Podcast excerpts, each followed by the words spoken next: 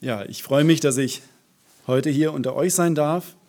Und ich bringe an dieser Stelle natürlich auch Grüße mit aus unserer Heimatgemeinde, aus der Bibelgemeinde Gotha. Ja, wir wollen uns heute dem Gleichnis von den zehn Jungfrauen aus dem Matthäusevangelium zuwenden. Ihr dürft schon mal mit mir aufschlagen zu Matthäus Kapitel 25. Matthäus 25, Vers 1 bis 13. Wir haben in den letzten zwei, drei Jahren extrem turbulente Zeiten erlebt. Angefangen mit der Corona-Krise über den Krieg zwischen Russland und der Ukraine bis hin zur aktuellen Politik, die wahrscheinlich mehr Ungewissheit als Stabilität bringt. Und in dieser Phase, wo die Zukunft so unsicher erscheint, sind die Leute bemüht, Gewissheit und Sicherheit in ihre Situation zu bringen. Und häufig tut man das, indem man versucht, die eigene Zukunft so gut wie nur möglich irgendwie abzusichern. Laut dem Deutschen Institut für Altersvorsorge ist gerade in diesen letzten zwei Jahren die Bereitschaft zur Altersvorsorge gestiegen. Die Menschen suchen Sicherheit und erhoffen sich durch das Zurücklegen zum Beispiel von Geld oder durch gute Investitionen eine gewisse Ruhe für ihre Zukunft. Und dabei ist noch nicht mal klar, ob die Rücklagen beispielsweise durch die Inflation oder durch andere Dinge, wirklich diesen Zweck der finanziellen Absicherung im Alter erfüllen. Und trotzdem legen viele Menschen Energie, Kraft und Vermögen in die Altersvorsorge. Man versucht also mit Blick in die Zukunft schlau oder überlegt zu handeln. Und in dem Gleichnis heute geht es auch gewisserweise um eine Vorsorge. Jesus nutzt das Gleichnis von den zehn Jungfrauen, um uns klarzumachen, was uns in Zukunft erwartet. Und dabei geht es Jesus nicht um eine irdische Vorsorge, es geht Jesus um unseren Blick oder um unser Bewusstsein, dass es ein Ereignis geben wird, das die ganze Menschheit treffen wird. Und das ist die erste Wiederkunft Jesu. Jesus erklärt seinen Jüngern, was seine Wiederkunft bedeutet und dass es notwendig ist, eine Vorsorge zu treffen um auf dieses Ereignis vorbereitet zu sein. Und wir wollen uns heute gemeinsam anschauen, was Jesus über seine Wiederkunft mit dem Gleichnis von den zehn Jungfrauen sagt. Ich lese Matthäus 25, Vers 1 bis 13. Dann wird das Reich der Himmel zehn Jungfrauen gleichen, die ihre Lampen nahmen und dem Bräutigam entgegengingen. Fünf von ihnen aber waren klug und fünf töricht. Die Törichten nahmen zwar ihre Lampen, aber sie nahmen kein Öl mit sich. Die Klugen aber nahmen Öl mit in ihren Gefäßen mitsamt ihren Lampen. Als nun der Bräutigam auf sich warten ließ, wurden sie alle schläfrig und schliefen ein.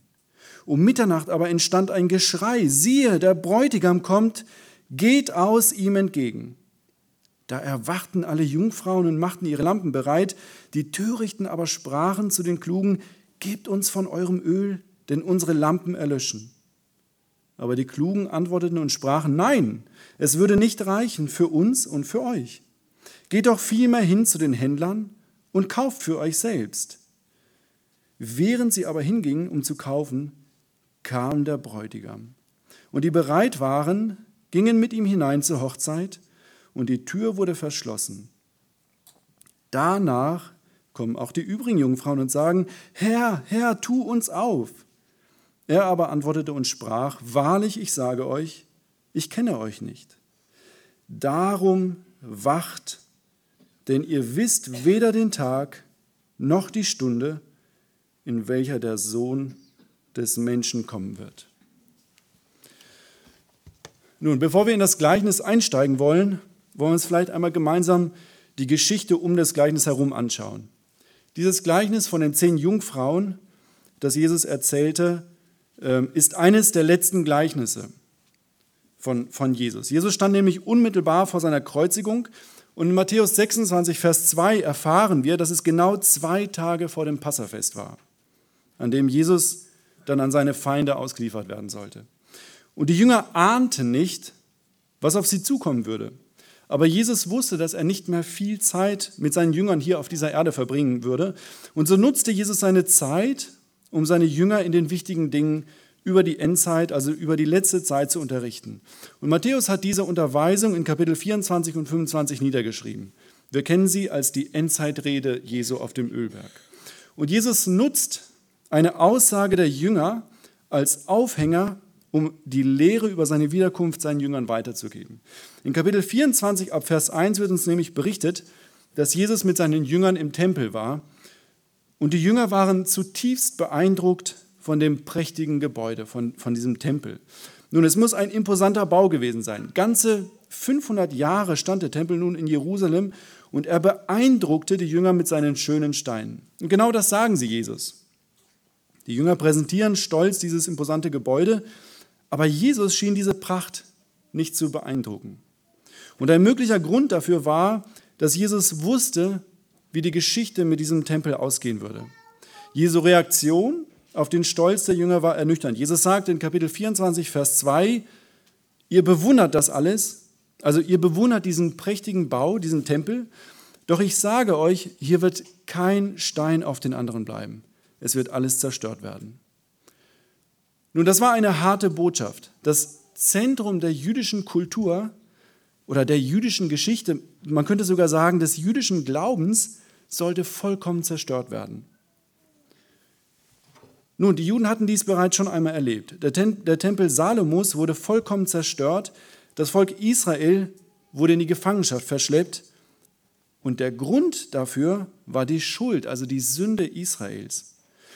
Damals war es Gottes angekündigtes Gericht über sein Volk. Und genau das hatten die Jünger in Erinnerung. Und deshalb ließ sie diese Aussage nicht in Ruhe. Sie gingen aus dem Tempel auf den Ölberg und als sie dann dort alleine waren, nutzten die Jünger die Chance, um Jesus zu der Zerstörung des Tempels zu befragen. Und es scheint so, als würden die Jünger die Zerstörung des Tempels und die Wiederkunft Jesu und das Ende der Weltzeit als ein Ereignis sehen. Sie sagen in Kapitel 24, Vers 3, sage uns, wann wird dies geschehen und was wird das Zeichen deiner Wiederkunft und das Ende der Welt sein? Und interessant ist, wie Jesus jetzt darauf antwortet. Er sagt nicht, dass es tatsächlich verschiedene Zeitpunkte für diese Ereignisse geben wird und dass einige Jünger die Zerstörung des Tempels noch erleben werden, die ja 70 nach Christus stattgefunden hat, aber niemand der Jünger Jesu Wiederkunft oder das Ende der Weltzeit im Fleisch miterleben wird. Aber dafür nutzt Jesus diese Frage und gibt eine ausdrückliche Lehre, wie sich die Jünger in der Endzeit auf die Wiederkunft Jesu vorbereiten sollen. Also Jesus gibt keine ganz klare Lehre über die letzten Dinge, wir würden sagen über die Eschatologie, also darüber, was wann geschehen soll, aber er gibt dafür eine ausdrückliche Unterweisung über seine Wiederkunft und darüber, wie wir uns darauf vorbereiten sollen. Ab Vers 4 von Kapitel 24 beschreibt Jesus dann die Endzeit, die wie eine Geburtswehe zunehmend schlimmer wird. Er spricht davon, dass es zunehmend Naturkatastrophen geben wird, dass es religiöse Menschen geben wird, die behaupten werden, der Retter zu sein. Jesus warnt seine Jünger davor, sich verführen zu lassen und fordert sie auf, bis zum Ende auszuharren. Und dann ab Vers 15 noch in Kapitel 24 beschreibt Jesus eine neue Stufe der Geburtswehe. Er sagt, am Ende der Zeit werden die Katastrophen zunehmen und es wird eine große Drangsal kommen, von, der die Menschen versuchen werden zu fliehen, ihr aber nicht entfliehen können. Und dann ab Vers 29 beschreibt Jesus seine sichtbare Wiederkunft. Also nach der Drangsalzeit wird er wiederkommen und er wird herrschen. Und das entscheidende Merkmal bei dieser Wiederkunft ist, dass ihn alle Nationen sehen werden und ihn tatsächlich auch alle Nationen anbeten werden. Jesus kommt also als König. Und die Zeit, die Jesus hier beschreibt, ist das tausendjährige Reich, in dem Jesus dann mit den Heiligen herrschen wird. Ab Vers 36, noch in Kapitel 24, äh, beschreibt Jesus nochmal seine Wiederkunft. Und auch wenn er es jetzt hier nicht explizit erwähnt, beschreibt Jesus hier einen anderen Zeitpunkt, also eine andere Wiederkunft als noch in den Versen davor, als ab Vers 29. Und diese Wiederkunft, die er hier beschreibt, wird nicht sichtbar sein. Und sie wird unverhauft kommen. Und bei dieser Wiederkunft werden gläubige Menschen entrückt werden, während die Gottlosen Jesus erst gar nicht sehen werden. und auf der Erde zurückbleiben müssen. Und nach meinem Verständnis ist das diese, die erste Wiederkunft Jesu. Sie wird stattfinden, bevor die große Drangsal, die ab Vers 29 beschrieben wird, bevor diese große Drangsal kommen wird. Und diese Wiederkunft ist das nächste Ereignis, auf das die Gemeinde Gottes wartet. Und mit Blick auf diese Wiederkunft erzählt Jesus seinen Jüngern das Gleichnis von den zehn Jungfrauen. Jesus leitet sein Gleichnis nämlich mit einem Bindewort ein. Er sagt, dann wird das Himmelreich den zehn Jungfrauen gleichen. Also dann, wenn sich Matthäus 24, Vers 36 bis 51 erfüllt, wenn Jesus kommen wird, um seine Gemeinde zu holen, dann wird das Himmelreich dieser Geschichte von den zehn Jungfrauen gleichen. Und wir wollen heute klären, welche Absicht Jesus mit diesem Gleichnis verfolgt. Also welche Botschaft wollte Jesus damals seinen Jüngern weitergeben und welche will er uns heute weitergeben. Und ich glaube, als allererstes macht Jesus einen wichtigen Punkt klar und das ist unser erster Punkt der Predigt. Jesus kommt als ein Bräutigam. Vers 1, Jesus kommt als ein Bräutigam. Jesus beginnt das Gleichnis mit einem Vergleich. Er sagt in Vers 1, dann wird das Reich der Himmel zehn Jungfrauen gleichen, die ihre Lampen nahmen und dem Bräutigam entgegengingen. Mit anderen Worten, das Himmelreich wird, wenn Jesus wiederkommen wird, vergleichbar sein mit der Situation von zehn Jungfrauen, die auf den Bräutigam warten, um ihm entgegenzugehen. Nun, das Bild einer Hochzeit, das begleitet ist von Jungfrauen, die dem Bräutigam begegnen, war für die damalige Zeit eigentlich kein unübliches Bild. Dass Jesus aber seine Erscheinung mit die eines Bräutigams vergleicht, war für die Jünger tatsächlich befremdlich. Dieses Bild passte nicht in die Vorstellung der Jünger. Die Jünger Jesu hatten damals natürlich nur das Alte Testament und somit hatten sie noch nicht die vollständige Offenbarung Gottes. Und wenn sie an die Wiederkunft Jesu gedacht haben, dann sind ihnen natürlich Schriftstellen aus dem Alten Testament in Erinnerung gekommen. Schriftstellen wie zum Beispiel Jesaja 9, die über die Wiederkunft Jesu sprechen, ihn dort aber als Herrscher und als König beschreiben und nicht als Bräutigam. Jesaja 9 sagt, Jesaja sagt in Kapitel 9, Vers 5, denn ein Kind ist uns geboren, ein Sohn ist uns gegeben. Und jetzt beschreibt er ihn und die Herrschaft ruft er seiner, ruht auf seiner Schulter und man nennt seinen Namen wunderbarer Ratgeber, starker Gott, Ewigvater, Friedefürst.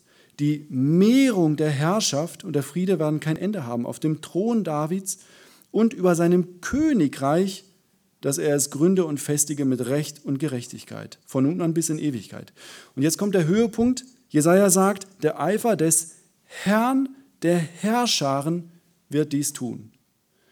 Zacharia formuliert es ähnlich. Zacharia 9, Vers 9. Und auch daran werden die Jünger gedacht haben: Frohlocke sehr, du Tochter Zion, jauchze, du Tochter Jerusalem, siehe, Dein König kommt zu dir, ein Gerechter, ein Retter. Und genau das war auch die Erwartung an Jesus. Sie haben sich erhofft, dass er bereits mit der Menschwerdung die Königsherrschaft antreten würde und die Besatzung der Römer zunichten machen würde. Aber Jesus hat den Jüngern gelehrt, dass er leiden müsse und die Menschen ihn kreuzigen würden. Also diese Erwartung hat Jesus nicht erfüllt. Und nach seinem Tod und seiner Auferstehung finden wir ein weiteres interessantes Gespräch über die Wiederkunft Jesu. In der Apostelgeschichte 1 erscheint Jesus seinen Jüngern und Jesus unterrichtet seine Jünger über das Reich Gottes. Und dann sagt er ihnen, dass sie in Jerusalem bleiben sollen, bis der Heilige Geist über sie kommt. Und an dieser Stelle haben die Jünger wahrscheinlich an Jeremia 31 gedacht. Jeremia schreibt nämlich über den neuen Bund, der kommen soll. Und Merkmal dieses neuen Bundes ist, dass Gott das Gesetz anders als im alten Bund, auf ihre Herzen schreibt und ihnen die Sünden vergeben werden. Und das würde sich mit dem Kommen des Heiligen Geistes erfüllen. Die Jünger haben also verstanden, dass, diese, dass dieses Ereignis kurz bevorsteht. Jesus hat es ihnen ja versprochen. Für sie war also logisch, was damit auch noch kommen sollte. Mit meinen eigenen Worten formuliert sagen die Jünger, Jesus, du sagst, wir sollen in Jerusalem warten, bis der Heilige Geist auf uns kommt. Jeremia hat gesagt, wenn der neue Bund in Kraft tritt und wir den Heiligen Geist haben, dann soll die Königsherrschaft aufgerichtet werden. Herr, ist es jetzt endlich soweit? Stellst du in dieser Zeit, also wenn der Heilige Geist kommt und die Prophetie erfüllt ist, stellst du dann auch endlich die Königsherrschaft für Israel wieder her? Nun, das war das, wovon die Jünger ausgegangen sind. Sie rechneten damit, dass sie unmittelbar davor standen, dass Jesus die Königsherrschaft antreten würde, weil das ihr Verständnis aus dem Alten Testament war. Aber Jesus erwidert in Vers 7, in Apostelgeschichte 1, Vers 7, es ist nicht eure Sache, die Zeiten oder Zeitpunkte zu kennen. Und umso interessanter ist es, dass Jesus so kurz vor seinem Tod hier im Matthäusevangelium sein Kommen in diesem Gleichnis mit dem eines Bräutigams vergleicht und nicht mit einem König. Ein König kommt, um zu herrschen. Und das wird Jesus definitiv tun. Aber ein Bräutigam kommt, um seine Braut zu holen und auch das wird Jesus tun, und zwar bevor er die sichtbare Herrschaft, die sichtbare Königsherrschaft antreten wird.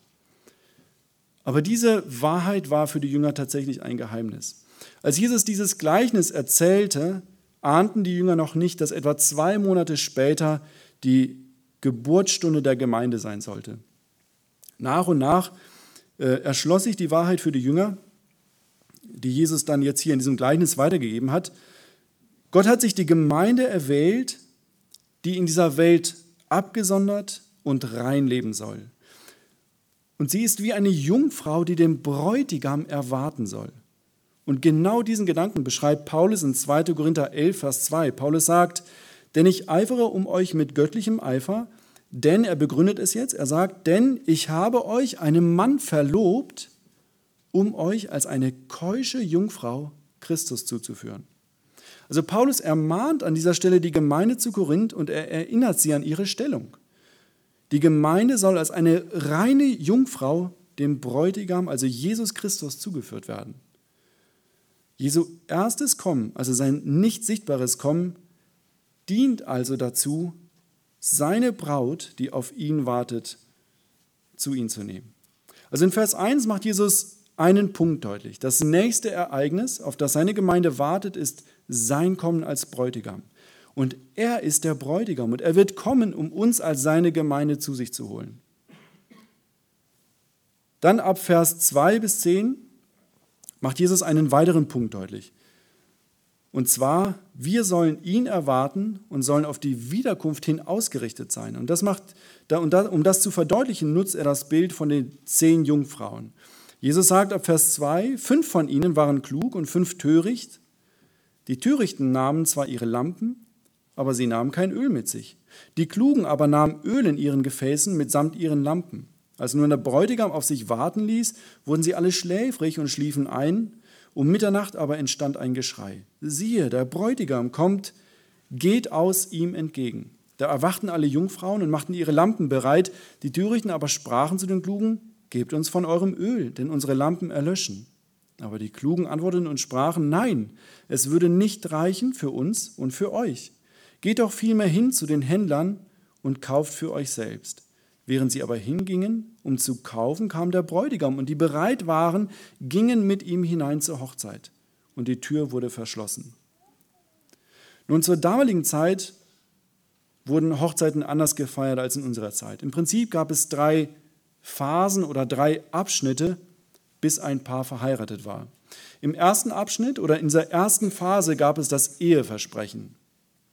Und dieses Eheversprechen wurde dann nach einer Zeit normalerweise mit einem Vertrag besiegelt. Und mit diesem Vertrag wurde dann die zweite Phase eingeleitet, also die Phase der Verlobung. Und bereits ab der Verlobung, und das ist tatsächlich völlig anders als in unserer Zeit, ab der Verlobung war die Frau dem Mann zur Treue verpflichtet auch wenn die beiden zu diesem Zeitpunkt noch nicht verheiratet waren. Aber wenn man das weiß, dann klingen die Worte von Paulus aus 1. Korinther 11, Vers 2 nochmal anders. Paulus sagt, denn ich eifere um euch mit göttlichem Eifer, denn ich habe euch einem Mann verlobt. Also mit anderen Worten, wir als die Gemeinde Gottes befinden uns gerade in dieser zweiten Phase. Wir sind verlobt, was zwangsläufig bedeutet, dass wir uns nicht mehr trennen können, nicht mehr trennen dürfen. Wir sind bereits jetzt dem Bräutigam zur absoluten Treue verpflichtet. Und trotzdem steht der Höhepunkt noch bevor. Die Ehe gilt erst nach der dritten Phase, also nach der Hochzeitsfeier, als vollständig vollzogen. Und das, was Jesus hier im Gleichnis beschreibt, ist tatsächlich diese dritte Phase. Es war der absolute Höhepunkt und dementsprechend wurden auch Hochzeiten gefeiert. Eine Hochzeitsfeier ging in der Regel über mehrere Tage und es war üblich, dass die Feierlichkeiten in den Abendstunden, also nach Sonnenuntergang, begannen. Nun, viele der Gäste hatten einen äh, weiten Anreisen, äh, Anreise und brauchten sozusagen den Tag, um zu den Feierlichkeiten oder zu den Örtlichkeiten anzureisen. Das hieß aber auch, dass die Feier startete, während kein Sonnenlicht mehr da war. Nun, einige von uns haben ihre eigene Hochzeitsfeier schon hinter sich. Und jetzt stell dir mal vor, du würdest deine Hochzeitsfeier in den Abendstunden beginnen. Und du weißt, dass die Räumlichkeit, die du gemietet hast, keinen elektrischen Strom besitzt. Du kannst also nicht einfach so den äh, Lichtschalter anknipsen und du beauftragst deinen Freund damit, sich darum zu sorgen, dass an dem Abend Licht in den Räumlichkeiten vorhanden ist. Nun, was würde es dir bedeuten, wenn du am Abend zur Hochzeitsfeier kommst und feststellen musst, dass deine Anweisungen gar nicht ernst genommen wurden? Niemand hat sich darum gekümmert, dass Licht da ist aber es ist die Deko da oder das Hochzeitsessen steht auf den Tischen oder die, die aufwendig dekorierte Hochzeitstorte ist da. Die Hochzeitsgäste in, in ihren schicken Hochzeitskleidern sind anwesend, aber es gibt kein Licht. So eine Hochzeitsfeier würde extrem an Bedeutung verlieren. Nun, niemand von uns würde sich so eine Feier wünschen. Ein solcher Umgang würde vor allem aber auch die Beziehung der Freunde zu dem Bräutigam offenbaren. Wie viel mehr Wertschätzung würde es zeigen, wenn man merkt, dass die Freunde ihre Aufgabe wirklich ernst genommen haben und für Licht, für angenehmes Licht in diesem Hochzeitssaal gesorgt hätten. Und genau darum geht es hier in diesem Gleichnis. Die Jungfrauen, die Jesus hier erwähnt, hatten tatsächlich eine einzige Aufgabe. Sie waren dafür verantwortlich, dass sie für Licht am Hochzeitsabend sorgen sollten. Ihre Aufgabe war es, dem Bräutigam entgegenzuziehen und ihm den Weg zu leuchten. Und danach sollten sie den Hochzeitssaal mit Licht versorgen. Sie sollten also dafür sorgen, dass die Hochzeitsgesellschaft einen unvergesslichen Abend erleben könnte. Und nun beschreibt Jesus an dieser Stelle zehn Jungfrauen, die ihre Lampen genommen haben und sich bereits auf dem Weg zum Hochzeitssaal begeben haben. Alle zehn Jungfrauen nahmen ihre Lampen mit. Sie waren, es waren wahrscheinlich normale Fackeln, also das Wort äh, hier bezeichnet mehrere Holzstücke, äh, die dann am Ende mit einem Lappen zusammengebunden wurden. Und zusätzlich zu diesen Fackeln hatte jede der Jungfrauen einen Behälter mit Ölvorrat bei sich. Und diese Lappen wurden dann in diesen, ähm, Öl, in diesen Behälter getaucht und konnten dann angezündet werden. Und wenn das Feuer dann erloschen war, dann konnte man den Lappen erneut eintauchen und so äh, hatte man permanent das Licht da. Nun war es so, dass sich die Ankunft des Bräutigams deutlich verzogen hatte. Und mit einigen Stunden Verspätung, Jesus sagt, um Mitternacht herum, bekommen die Jungfrauen jetzt die Nachricht, dass der Bräutigam in der Nähe des Festsaals ist. Und Vers 7 berichtet, dass alle Jungfrauen ihre Lampen bereit machten. Sie schmückten ihre Lampen, sagt die Elberfelder Übersetzung. Das heißt, sie, haben, äh, sie entfernten die, die verbrannten Reste von den Fackeln, um dadurch einfach ein ruhiges äh, und ein angenehmes äh, Brennen äh, zu ermöglichen. Und jetzt an diesem Punkt war also der große Moment gekommen. Ihre Aufgabe, im Prinzip ihre einzige Aufgabe war es nun, die Braut unter Fackelschein, also unter Licht dem Bräutigam entgegenzuführen. Aber erst jetzt an dieser Stelle kümmern sich die fünf törichten Jungfrauen um ihr Brennmittel. Nun, sie wissen, dass ihre Fackeln ab jetzt die ganze Hochzeitsfeier hindurch für Licht sorgen sollen. Das war ihre Aufgabe. Das war im Prinzip ihre Bestimmung. Und ihnen fällt erst jetzt auf, dass das restliche Öl an ihren Fackeln nicht annähernd dafür ausreichen würde. Nun, was wäre das für eine Peinlichkeit, wenn die Fackeln während der Hochzeitsfeier oder sogar schon während der Begegnung zwischen Braut und Bräutigam erlöschen würden? Einfach nur, weil das Restöl für diese, für, nur für eine kurze Zeit ausreichen würde. Nun, es würde die Gedankenlosigkeit dieser Jungfrauen offenbaren. Das würde zeigen, welchen Stellenwert vor allem diese Hochzeit für sie hatte. Sie nehmen die Ankunft des Bräutigams nicht wirklich ernst. Und würde der Bräutigam rechtzeitig erscheinen, so würde diese, diese, diese Schande der fünf törichten Jungfrauen umso früher offenbar werden. Es ist also nicht der Verzug des Bräutigams, der schuld daran ist, dass die fünf Jungfrauen nicht genügend Öl hatten.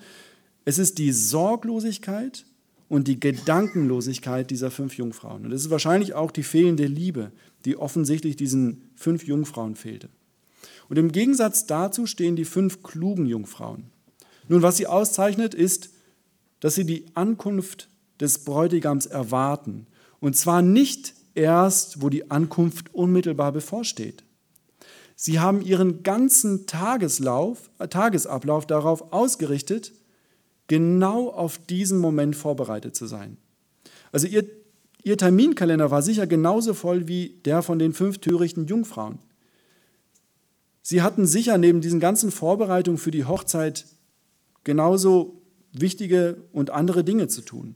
Was sie aber unterscheidet, ist die Ausrichtung oder wir könnten auch sagen die Herzenshaltung. Sie haben ihre einzige Aufgabe, also ihre, ihre Berufung haben sie tatsächlich ernst genommen. Und ihre Konzentration und ihre Priorität richteten sich allein auf die Ankunft des Bräutigams. Sie trafen rechtzeitig Vorsorge, um eine funktionierende Fackel da zu haben, um vorher beim Händler gewesen zu sein, um Ölvorrat da zu haben. Nun, die Botschaft, die Jesus mit diesen fünf klugen Jungfrauen weitergeben möchte, ist offensichtlich. Es geht um den Bräutigam. Es geht um die Ankunft des Bräutigams. Und Jesus fordert uns auf, sei wachsam und sei auf die Wiederkunft des Bräutigams vorbereitet. Das ist der Moment, auf den du ausgerichtet sein sollst. Richte dein Leben danach aus, ihn zu begegnen. In diesen zwei Kapiteln fordert Jesus dreimal direkt dazu auf, wachsam zu sein und viermal sagt er es, dass wir es tun sollen, weil wir nicht wissen, wann er wiederkommen wird. Nun, wenn du in deiner Bibel Markierungen machst, dann markier unbedingt diese Wiederholung.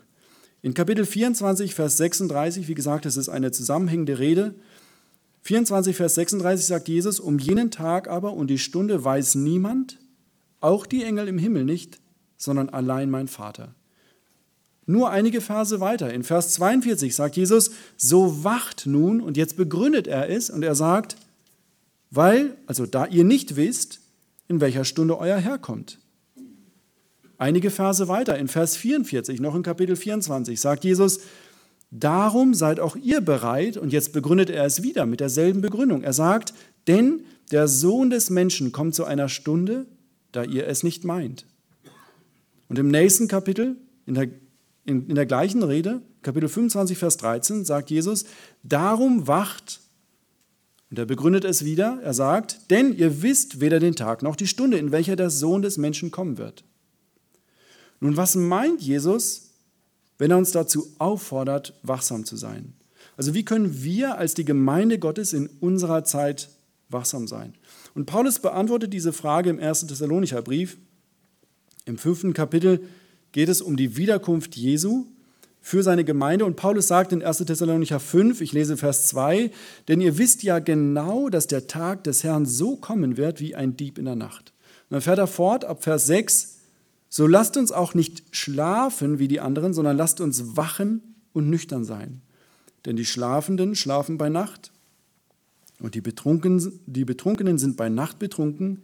Wir aber, die wir dem Tag angehören, wollen nüchtern sein, angetan mit dem Brustpanzer des Glaubens und der Liebe und mit dem Helm der Hoffnung auf das Heil. Paulus benutzt also ähnliche Begriffe wie Jesus. Im Zusammenhang, mit der Wiederkunft Jesus Jesu fordert er ebenso zur Wachsamkeit auf. Und er erklärt ein wenig, was das bedeutet. Paulus sagt, das Gegenteil von Wachsamkeit ist Schlafen.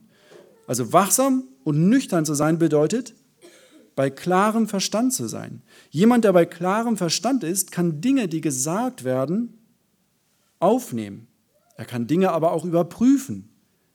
Er kann sich mit klarem Verstand gegen Dinge entscheiden oder für Dinge entscheiden. Und jetzt ist interessant, dass Paulus hier im Anschluss drei Dinge nennt. Er sagt in Vers 8, wir sollen angetan sein mit dem Brustpanzer des Glaubens und der Liebe und mit dem Helm der Hoffnung auf das Heil. Er erwähnt also drei Dinge, die einen wachsamen Christen ausmachen. Und das sind Glaube, Liebe und Hoffnung. Und wahrscheinlich wirst du jetzt eine Brücke zu 1. Korinther 13 schlagen. Und was Paulus damit sagen will, ist folgendes. Erstens, wachsam zu sein bedeutet, Gott und seinem Wort zu glauben, und zwar in allen Bereichen. Es ist Maßstab für unser Leben. Und zweitens, wachsam zu sein bedeutet, in der Liebe, Johannes spricht auch von der ersten Liebe, in dieser Liebe zu bleiben. Drittens, wachsam zu sein bedeutet, die Hoffnung immer und auch immer wieder bewusst in Gott zu setzen. Kinder Gottes setzen ihre Hoffnung auf nichts anderes als auf Gott oder als in Gott. Und wenn wir jetzt zurück zu Matthäus gehen und uns Matthäus 24 anschauen, dann stellen wir fest, dass es eben diese drei Dinge sind, die in der letzten Zeit verloren gehen. Gleich zu Beginn der Ölbergrede in Matthäus 24, Vers 4 warnt Jesus davor, dass falsche Christusse auftreten werden und Jesus sagt, die Menschen werden ihnen Glauben schenken, und damit Gott ihren Schöpfer verwerfen. Es ist eine Folge der Schläfrigkeit. Gott fordert uns auf, wachsam zu sein und den Brustpanzer des Glaubens anzuziehen. Und dann ab Vers 6 werden Verfolgungen, Kriege und Kriegsgeschrei und Gesetzlosigkeit beschrieben. Also eine Folge der Sünde, der Schläfrigkeit, die unseren Hass und nicht die Liebe Gottes in uns offenbaren. Und Jesus sagt in Matthäus 24, Vers 12, und weil die Gesetzlosigkeit übernehmend überhand nehmen wird, wird auch die Liebe bei den meisten erkalten. Also Gott fordert uns auf, wachsam zu sein und genau diese erste Liebe nicht zu verlieren. Und dann ab Vers 23 werden Irrlehrer beschrieben, die in der Endzeit große Zeichen und Wunder tun werden. Und Jesus sagt, die Menschen werden ihre Hoffnung nicht auf Gott setzen, sondern in diese falschen Propheten. Auch das wieder eine Folge der Schläfrigkeit. Und Gott fordert uns auf, in unserer Zeit wachsam zu sein, also diese, die Dinge dieser Welt mit klarem Verstand zu prüfen und unser Vertrauen alleine auf Gott zu setzen, auch wenn das heutzutage scheint, als wäre das die unpopulärste Entscheidung. Am Ende der Zeit, also kurz bevor Jesus wiederkommt, um die Gemeinde Gottes zu holen, wird sich die Menschheit darin auszeichnen, dass sie schläfrig geworden ist. Ihre Schläfrigkeit zeigt sich durch die fehlende Liebe, durch ihren Unglauben und die Hoffnung in falschen Lehrern. Jesus fordert uns also dazu auf, wachsam zu sein und Jesus als den Bräutigam in seiner Herrlichkeit zu erwarten. Aber Jesus gibt auch eine eindringliche Warnung und das ist unser dritter Punkt für heute. Sei gewarnt du kannst tatsächlich die Wiederkunft Jesu verpassen. Vers 11 bis 13. Jesus sagt danach, Vers 11, Matthäus 25, Vers 11, danach kommen auch die übrigen Jungfrauen und sagen, Herr, Herr, tu uns auf. Er aber antwortete und sprach, wahrlich, ich sage euch, ich kenne euch nicht. Darum wacht, denn ihr wisst weder den Tag noch die Stunde, in welcher der Sohn des Menschen kommen wird. Nun, die Wahrheit, die Jesus hier weitergibt, klingt ziemlich erschreckend. Offenbar war es den Jungfrauen bewusst, dass der Bräutigam kommen würde. Also sie wurden in dem Sinne jetzt nicht vom Bräutigam überrascht, aber offenbar waren sie überrascht von den krassen Konsequenzen. Scheinbar haben sie tatsächlich noch in dieser Nacht äh, Öl besorgt, aber in dieser Zeit ist der Bräutigam bereits mit den anwesenden Hochzeitsgästen im Hochzeitssaal eingetroffen. Sie haben also verpasst, ihre einzige Aufgabe vollständig und gut zu erfüllen. Nun kommen diese fünf törichten Jungfrauen und sie, sie bitten eindringlich um Einlass. Und der Bräutigam antwortet mit einem erschreckenden Satz. Er sagt, ich kenne euch nicht. Nun, für sie war es tatsächlich zu spät. Sie haben die Ankunft des Bräutigams verpasst und das hatte gravierende Folgen. Sie hatten tatsächlich keinen Anteil an der Hochzeit. Und die Botschaft, die Jesus hier mit diesen fünf törichten Jungfrauen weitergeben möchte, ist eindeutig. Lass dich warnen, sei gewarnt, du kannst tatsächlich die Wiederkunft Jesu verpassen. Was diese Jungfrauen negativ auszeichnet, war ihre Gedankenlosigkeit oder ihre Sorglosigkeit. Sie nahmen das Ereignis nicht wirklich ernst. Und in Matthäus 24, Vers 37 beschreibt Jesus auch sehr praktisch, wie diese Sorglosigkeit in unserer Zeit aussieht. Jesus sagt in Matthäus 24, ab Vers 37, wie es aber in den Tagen Noahs war, so wird es auch bei der Wiederkunft des Menschensohns sein. Denn wie sie in den Tagen vor der Sintflut aßen und tranken, heirateten und verheirateten, bis zu dem Tag, als Noah in die Arche ging und nichts merkten, bis die Sintflut kam und alle dahin raffte, so wird auch die Wiederkunft des Menschensohns sein. Nur das Problem der Menschen in der Zeit Noahs war nicht das Essen und das Trinken an sich. Das Problem war, dass diese Dinge, dass diese Dinge einen so hohen Stellenwert eingenommen haben, dass sie die Anbetung Gottes weggelassen haben. Ihre Liebe und ihre Erwartung galten nicht dem Schöpfer, sondern dem geschaffenen Dingen. Und Jesus sagt, so wird es auch bei der Wiederkunft des Menschensohns sein. Die Menschen werden von den Dingen, also von den alltäglichen Dingen ihres Lebens, wie Essen und Trinken, und Paulus sagt, ob ihr nun esst oder trinkt, tut alles zur Ehre Gottes. Sie werden von diesen Dingen so sehr eingenommen sein, dass ihre Priorität und ihre Liebe von Christus auf die Dinge dieser Welt gelenkt, wird, gelenkt werden. Wenn die Menschen auf die Wiederkunft Jesu angesprochen werden, so reagieren sie mit Sorglosigkeit. Sie reagieren mit Gedankenlosigkeit.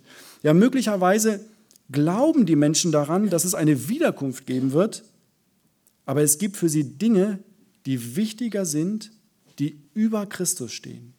Und ich möchte dich an dieser Stelle herausfordern. Vielleicht bist du genau in dieser Situation. Du kennst die Wahrheit. Du weißt, was die Bibel über Gott, über sein Wesen, über seine Heiligkeit sagt. Und du weißt, in welcher Position du Gott gegenüber stehst. Du weißt, vor welchem Ereignis die Gemeinde Gottes steht. Die Wiederkunft Jesu steht unmittelbar bevor. Bewegt dich diese Nachricht? Kannst du dich auf seine Wiederkunft freuen oder weißt du, dass es noch Dinge gibt, die dich von seinem Kommen ablenken, sodass du möglicherweise auf jedes Szenario dieser Welt vorbereitet bist, aber nicht auf die Wiederkunft Jesu? Vielleicht bist du sogar gerade in dieser Situation, dass du überlegst, wie du dir deine Zukunft, deine irdische Zukunft absichern kannst. Um dein irdisches Morgen machst du dir Gedanken, aber die wichtigste Frage, die Frage nach der geordneten Beziehung zu Gott und nach dem ewigen Leben verdrängst du vielleicht. Wenn das bei dir tatsächlich der Fall ist, wenn das bei dir wirklich so ist, dann ringe darum, dass deine Beziehung zu Jesus in Ordnung kommt. Solange dieses Verhältnis nicht geklärt ist, gilt dir ebenso der Ausspruch Gottes, ich kenne dich nicht. Und es gibt tatsächlich nichts Schlimmeres, als unversöhnt in die Hände Gottes zu fallen. Nun, wir fassen zusammen, Jesus zeigt uns in diesem Gleichnis mindestens drei Punkte auf. Vers 1, Jesus kommt als ein Bräutigam. Das ist das nächste Ereignis, auf das wir als die Gemeinde Jesu Christi warten. Und deshalb, Punkt 2, erwarte die Wiederkunft des Bräutigams und richte dein Leben danach aus. Das ist Vers 2 bis 10. Wenn wir an die Wiederkunft Jesus denken, Jesu denken, dann haben wir oft unseren Vorteil im Sinn. Hier auf der Erde erleben wir Zeiten, die uns in vielen Bereichen unseres Lebens herausfordern. Und mit der Wiederkunft Jesu werden wir frei sein von diesen Dingen. Also wir werden erlöst sein von dem Fleisch, das uns so oft zur Sünde verleitet. Wir werden frei sein von Anfeindungen, die wir erleben, weil wir unser Leben nach Gottes Wort ausrichten. Viele Menschen werden frei sein von schlimmen Verfolgungen, die sie erleben müssen. Aber dieses Gleichnis zeigt, dass die Wiederkunft Jesu einen viel höheren Gedanken hat. Es geht nicht nur darum, dass es uns ab diesem Zeitpunkt nicht mehr schlecht gehen wird. Es geht primär um die Person Jesu Christi. Er ist der Bräutigam, er ist die Hauptperson. Wir warten auf seine Wiederkunft nicht in erster Linie um unserer Leiden willen, sondern um der Person Jesu Christi willen. Paulus sagt in Philippa 3, Vers 20, unser Bürgerrecht aber ist im Himmel, von woher wir auch den Herrn Jesus Christus, also eine Person, erwarten. Und der dritte Punkt, sei gewarnt, du kannst die Wiederkunft Jesu Christi verpassen. Vers 11 bis 13. Jesus sagt in Matthäus 7, ab Vers 21, nicht jeder, der zu mir sagt, Herr, Herr, wird in das Reich der Himmel eingehen, sondern wer den Willen meines Vaters im Himmel tut. Viele werden an jenem Tag zu mir sagen, Herr, Herr, haben wir nicht in deinem Namen geweissagt und in deinem Namen Dämonen ausgetrieben und in deinem Namen viele Wunder vollbracht? Und dann werde ich ihnen bezeugen, ich habe euch nie gekannt, weicht von mir, ihr Gesetzlosen. Das ist der schlimmste Satz, den jemand hören kann. Ich habe dich nie gekannt. Nun, wenn du verstanden hast, dass dein Leben nicht die Ausrichtung auf Christus und auf sein Kommen hat, dann bete, dass Gott dir Gnade schenkt. Er hat seinerseits alles getan, damit du gerecht vor ihm erscheinen kannst. Er ist für deine und für meine Sünden gestorben.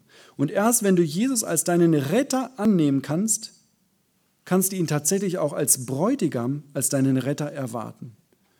Aber wenn das der Fall ist, dann möchte ich dich abschließend mit dem Vers aus Jesaja ermutigen. Jesaja sagt in Jesaja 25, Vers 9, und an jenem Tag wird man sagen, seht, das ist unser Gott, auf den wir gehofft haben, dass er uns rette. Das ist der Herr, auf den wir hofften. Nun lasst uns, nun lasst uns frohlocken und fröhlich sein in seiner Rettung. Amen.